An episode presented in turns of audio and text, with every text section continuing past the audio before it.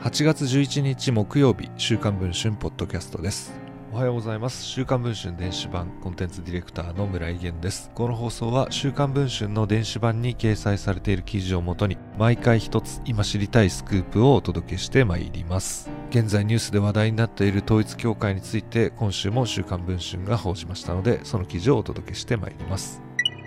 2009年にコンプライアンス宣言を行い信者たちが法令を遵守し公序良俗に反する行いがないよう教団が責任を持って指導する姿勢を打ち出していた統一教会。しかしそれ以降も変わらず多額の献金を集めていた疑いがあることが元週刊文春記者でフリーライターの石井健一郎氏が入手した内部資料によって分かりました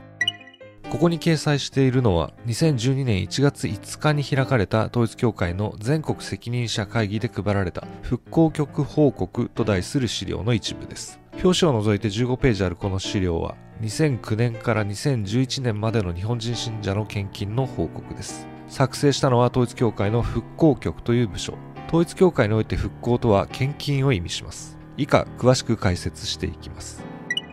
まず表1には2011年末における地区別献金のランキングが載っています。この頃統一教会の組織は北海道から九州まで12の地区に分けられその下に64の教区があり287の教会がありました。この資料に載っている表でランキングされている B% とは地区や教区から本部へ送金される金額の目標に対する達成率です。1位になっている第10地区は四国のこと最下位の第9地区は京阪神です。右にある表は目標の100%を達成した協会が地区ごとにいくつあったかを示しているもの。企業が営業所のセールス実績を競わせているようなものです。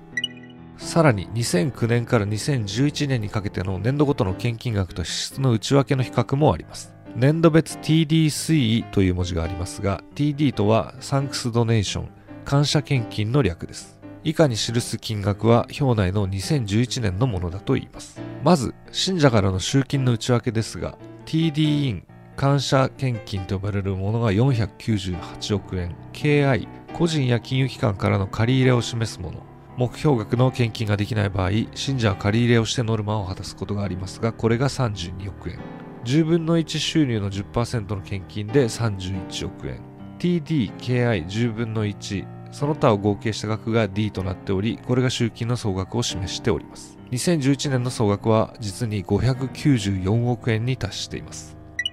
一方、支出の内訳を見ていくと、KH、これは人件費を含む運営費のことですが196億円。そして HS、上の表の借り入れに対する返済ですが105億円。KI に対する比率の高さから多額の借金を抱えていることがわかります。そして HK、法的な問題が生じて支払った返金のことです。訴訟や弁護士からの返金請求に応じて払った額で、これが21億円。これらの3つや他の支出を除いた金額が表の中の TD で本部に送られている金額を示しています。これが295億円。そして表内にある棒グラフには各年の合計額で折れ線グラフは比率の推移を表していると言います。これらの資料を読み解くと2009年のコンプライアンス宣言以降の3年間にも約600億円ずつの献金を集めていたことがわかります。さらに資料にある献金額は末端の教会から教区を通して本部に送られるいわば正規ルートのお金です。下火になったとはいえ霊感商法の売り上げはこれとは別にあります。この復興局報告の内容について統一教会に週刊文春が取材したところ当法人が作成した資料ではありませんなどと回答をしました。また当法人が全国の地区や教会を献金額によってランキングしているといった事実はありませんとも回答をしています。また2009年のコンプライアンス宣言以降も多額の献金を集めている実態については当法人は収益事業を行っておらず世界宣教の支援や信徒らの強化育成教会運営などは全て信徒からの個人献金によって支えられていますので、これらの活動のための献金を信徒に奨励することがあったとしても、問題があるとは考えていません、と回答をしました。しかし、現役の信者は週刊文春の取材に対しこのように打ち明けています。献金はノルマです。それぞれの信者がいくら献金したかは記録されていて、不払い分は払い終えるまで追及される。今はみんな金欠病なので、過去に遡ってノルマをこなしている状態です。